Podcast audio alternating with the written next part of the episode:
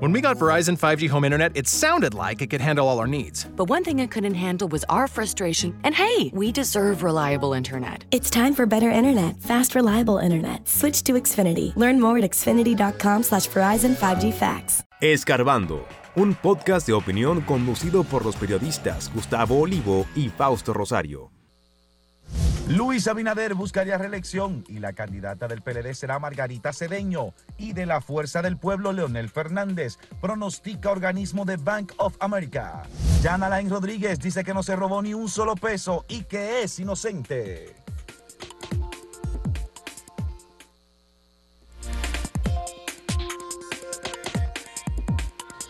Bueno, un departamento del Bank of America acaba de publicar un informe de viaje a República Dominicana que eh, analiza los riesgos y analiza las perspectivas de la economía de los países en donde ellos están presentes.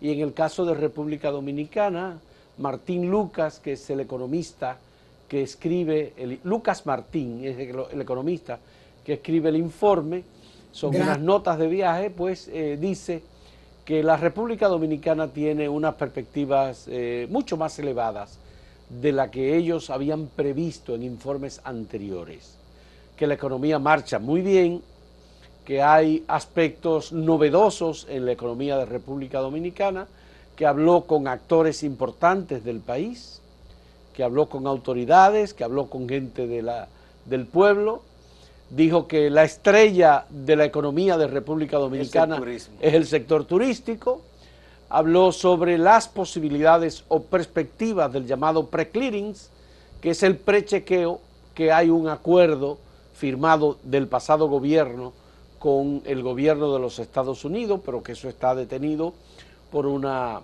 eh, una decisión pendiente del Tribunal Constitucional de la República Dominicana y en este informe se plantea que eso podría aumentar supuestamente los turistas en, el país.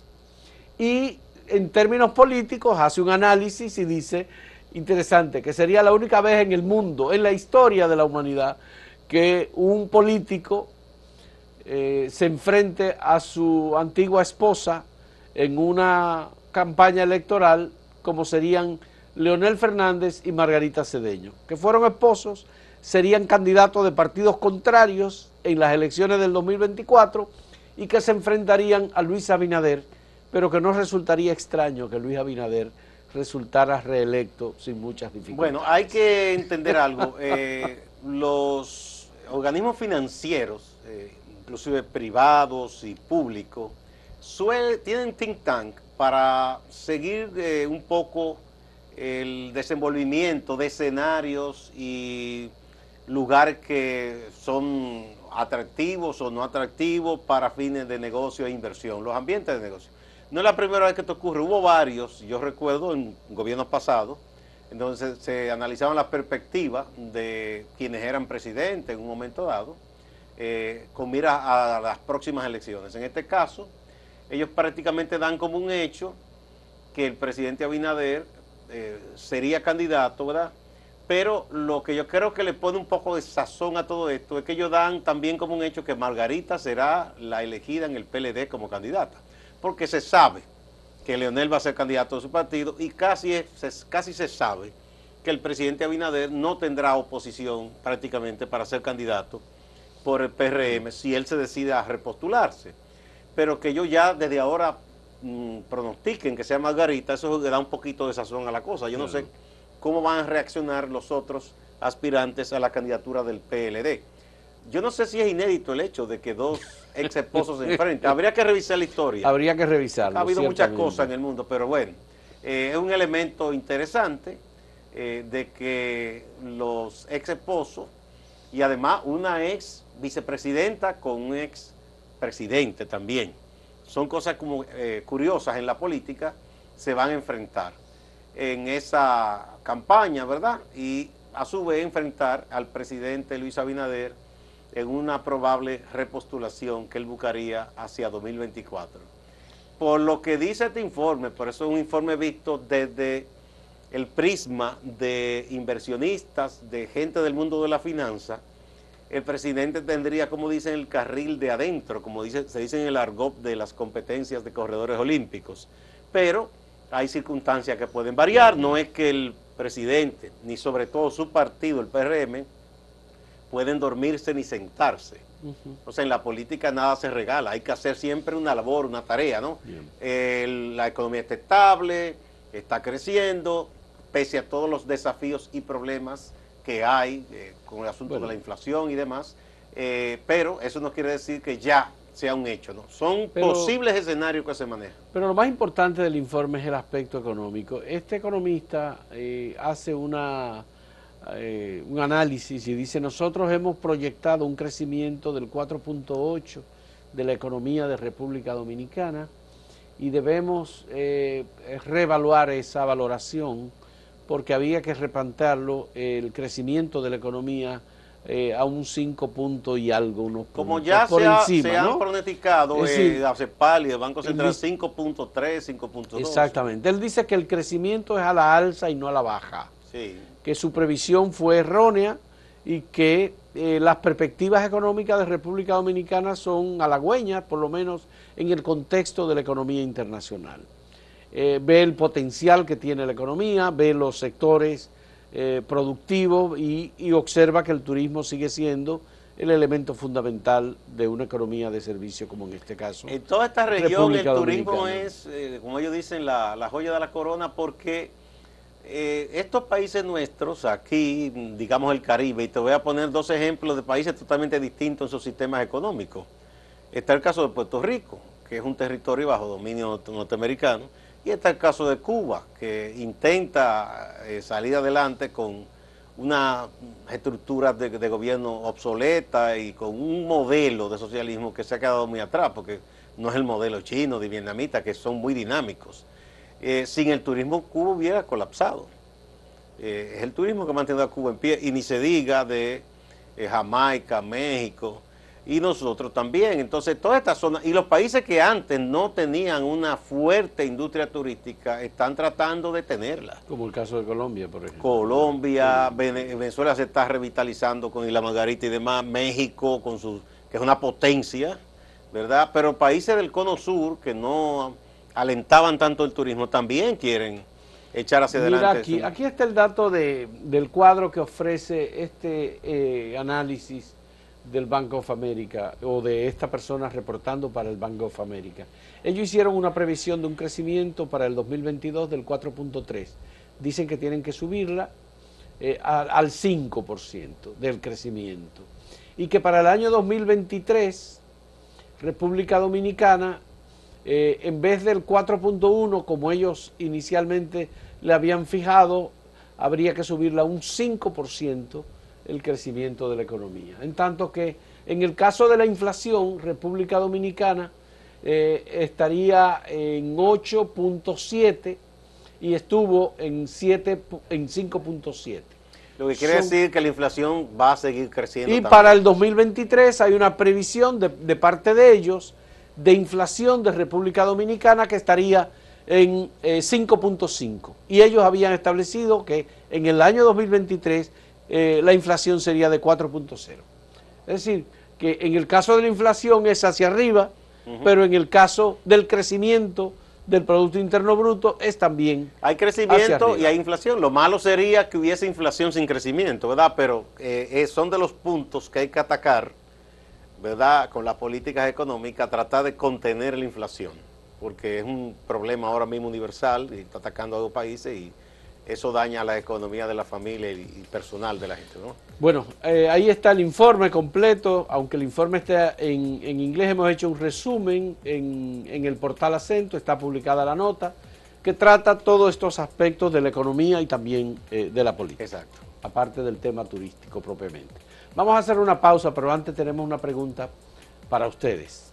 ¿Votaría o votará usted en las elecciones del 2024? Sí no o quizás.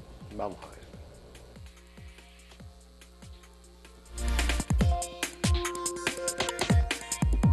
Si quieres anunciarte en este podcast, escríbenos a podcast.acentotv.de.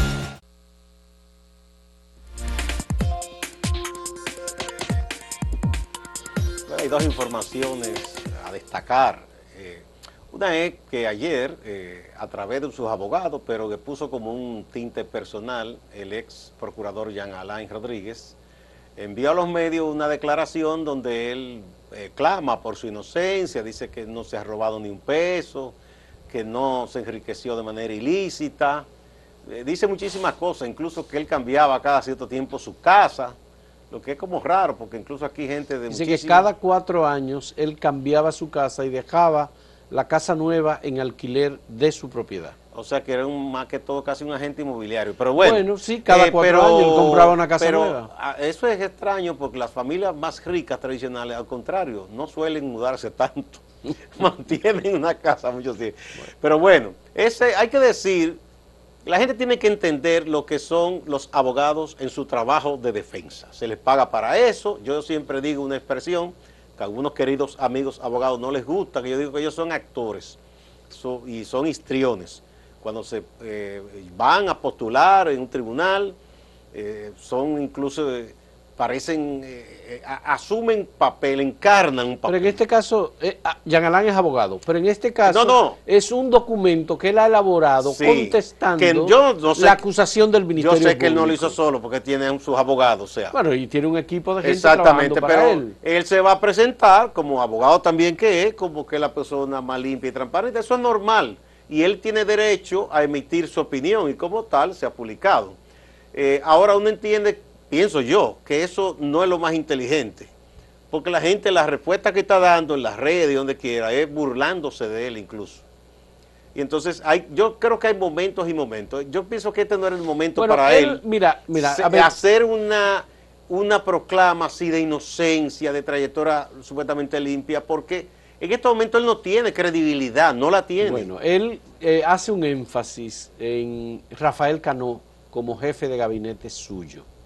Él dice que Rafael Cano acumuló una fortuna de más de 500 y tantos millones de pesos en actividades ilícitas en su gestión y que él no sabía nada. y que él no sabía absolutamente él que le gustaba nada. pinchar teléfono a la gente, no, usted no sabía en lo que estaba su amiguito.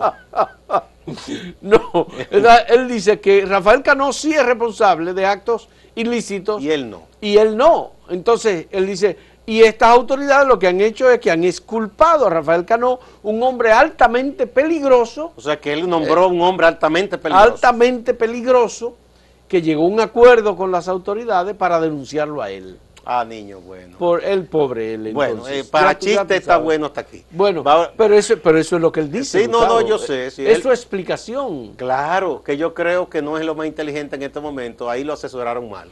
La burla que la gente le está haciendo en las redes de donde quiera es, tremenda. Bueno, hay una noticia internacional de gran trascendencia, falleció a los 91 años eh, Mijail Gorbachev, el que fue el líder de la Unión Soviética, el último gobernante de la URSS. Mira, hay gente que de manera alegre ha juzgado a este hombre. Y muchos, bueno, la gente más radical de izquierda dicen que fue un traidor, que él destruyó la Unión Soviética. Él no destruyó la Unión Soviética. Lo primero incluso, que aún con la crisis, él insistió siempre que se mantuviera la URSS, pero con reformas. Él trató y tuvo una gran visión de cambiar el modelo, no el sistema, que es lo que con éxito han hecho los chinos y los vietnamitas. No han dejado de tener un país socialista, ahora cambiaron el modelo socialista, porque ese modelo se agotó. Según todos los trabajos que se han escrito sobre, sobre, este, sobre la URSS y lo que fue en su momento, eh, el socialismo con, ahí está el trabajo de Hobsbawm, hasta los años 70 temprano, la URSS creció más incluso que Estados Unidos, creció en su PIB, pero luego el modelo se agotó y trataron de seguir una carrera armamentística compitiendo con las potencias occidentales y eso quebró a la URSS.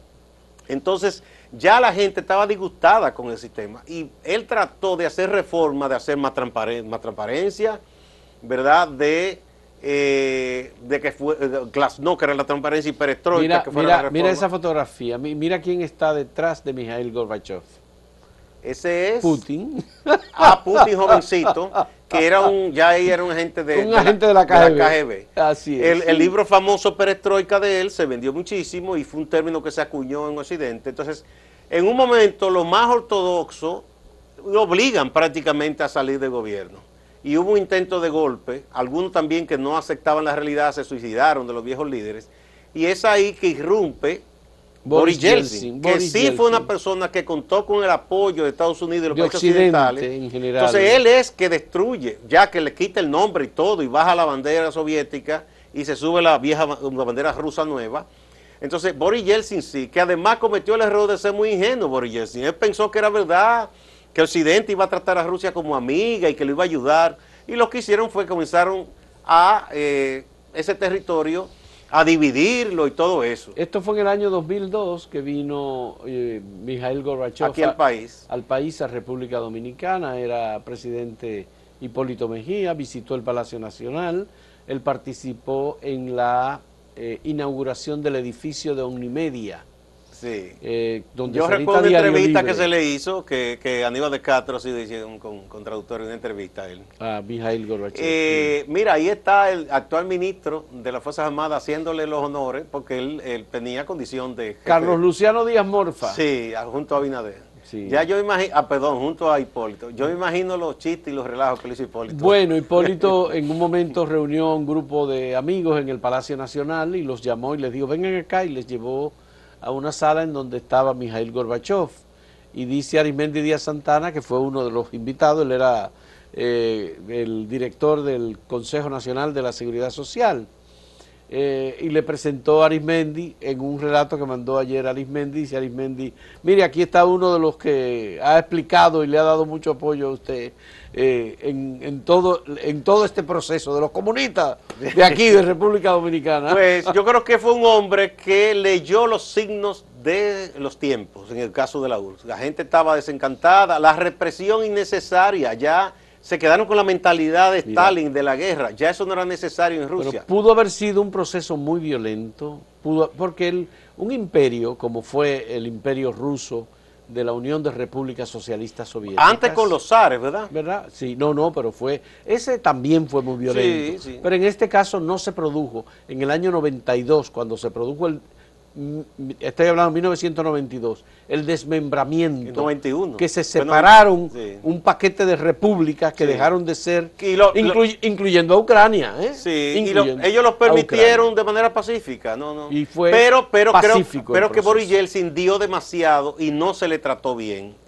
En- eso fue Pero la verdad. responsabilidad ahí es de Occidente. Occidente no, no trató a Rusia, ya era un aliado, que siempre fue un aliado, porque en la Segunda Guerra y en la Primera fueron aliados. Ya. Pero no lo trataron como aliado, es la verdad. Había dos pactos, el pacto de Varsovia y la OTAN, Exacto. que eran dos conglomerados militares Militar. de autoprotección de Occidente y, de Rusia la- y de Rusia. diluye el pacto de Varsovia. Se y diluye el pacto se de esperaba Varsovia. que la OTAN hiciera lo mismo y no lo hizo. Y no lo hizo. Entonces la OTAN lo que hizo fue cercar a Rusia y eso es lo que ahora utiliza Putin para decir Ahí- invada Ucrania porque ustedes quieren No, la invasión Ucrania". no de Ucrania está bien, pero le asiste razón en el sentido de que han tratado de asfixiarlo, es verdad. O sea, tú dices, somos amigos, pero una desconfianza y una vigilancia total. Entonces, pero lo que sí falló en la URSS fue que no cambiaron su modelo económico, que es lo que China, viendo ese error, dijo, no, ellos se quedaron siendo Bueno, socialistas. porque en, el en la parte política la República Popular China mantuvo el predominio del Partido Comunista. lo mantiene, pero ha hecho reforma, ha hecho apertura. La reforma económica, se ha hecho. El capitalismo, digamos, opera mercado. de mercado. Es socialismo con mercado. Con socialismo y con incluso mercado. a nivel político, no es la represión de Mao y la revolución cultural. O sea, en China hay relativa libertad en muchos aspectos, es menos que tú conspires contra Bueno, el sistema. China, China tiene más millonarios que Estados Unidos. Eh, eh, sí, ahora mismo hasta Rusia tiene más. ¿Tú sabías eso? Porque se han hecho ricos muchísimo. bueno, eh, pero el bienestar es el mejor sistema, decía Thomas Mann. Es el mejor sistema, el, El bienestar. bienestar, el Tú- No importa el nombre que le pongan. Bien, vamos a ver la pregunta que tenemos para ustedes en el día de hoy. ¿Votará usted en las próximas elecciones? O sea, 2024. Sí, no o quizás.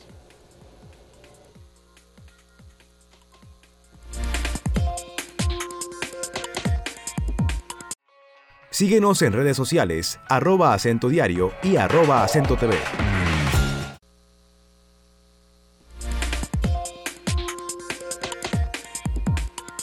Bueno, vamos a ver los resultados de la pregunta que le presentamos a ustedes sobre si votará en las próximas elecciones. El 77%, 77.78% dice que sí, el 14.58% dice que no y el 7.64% dice que quizás.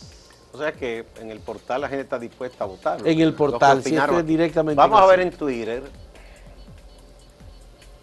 Aquí igual, eh, mayor incluso, el porcentaje de quienes están dispuestos a votar en 2024, 80.3 contra 14.8 que dice que no y 4.9% que mantiene la indecisión, que dice quizás.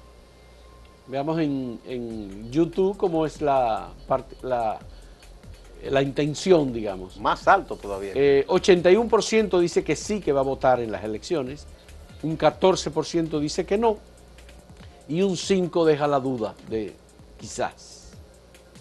Vamos a ver algunas opiniones.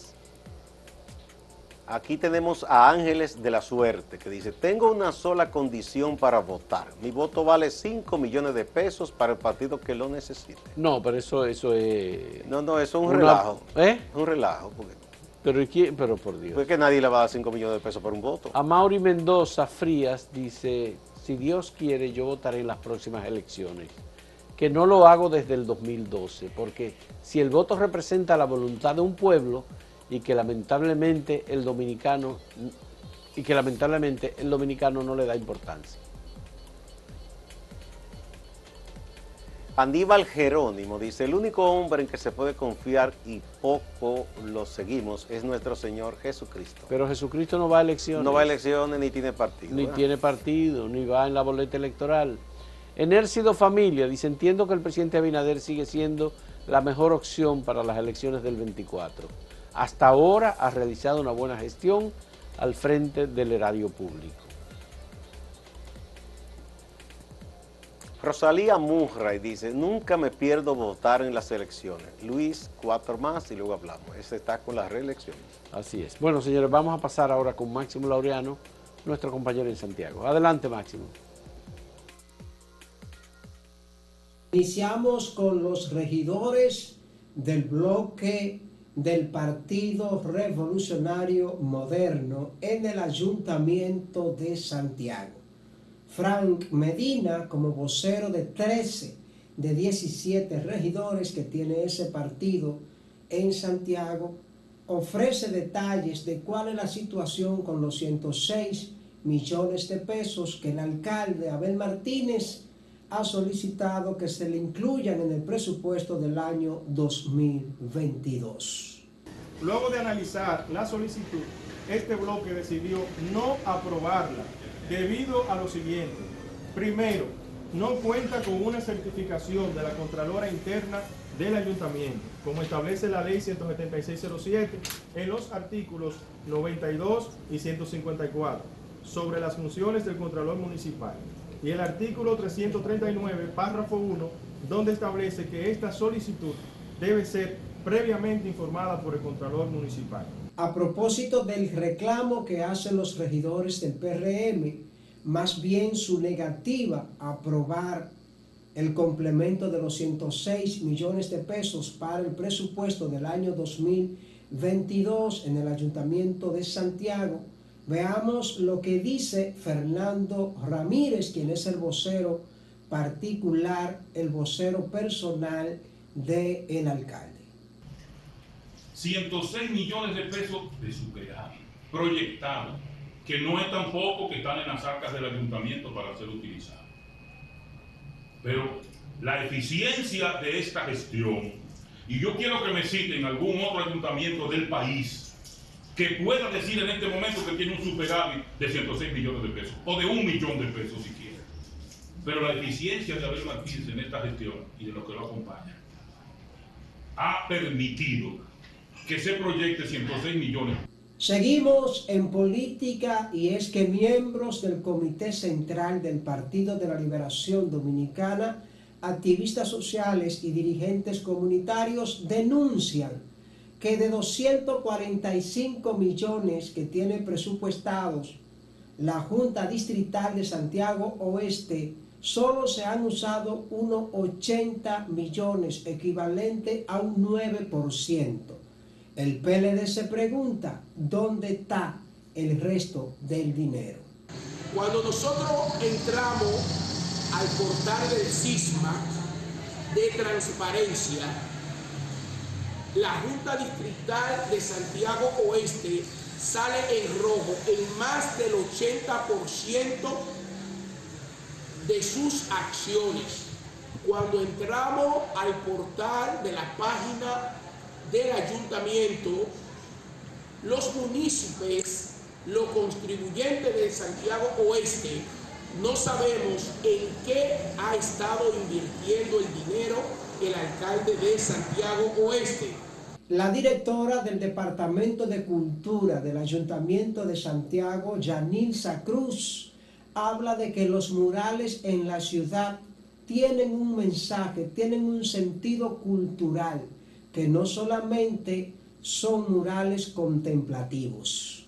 Los murales no solamente son un arte contemplativo, los murales han sido el proyecto que ha rescatado la identidad cultural de Santiago y del país. A través de un muralismo podemos encontrar la lucha de los panfleteros, pero también a través de ese muralismo la historia de la restauración de la República. El director de la Policía Nacional, Eduardo Alberto Ten, estuvo en Santiago y estuvo específicamente en el ayuntamiento en una reunión con el alcalde y otras autoridades municipales. Se estarían tratando allí temas que tienen que ver con la seguridad de Santiago. Hay que recordar que Santiago tiene 10 barrios intervenidos con el plan, con el programa que el gobierno identifica como país seguro país tranquilo, distante pero pendiente, actualidad y objetividad de ese Santiago. Siga con la programación.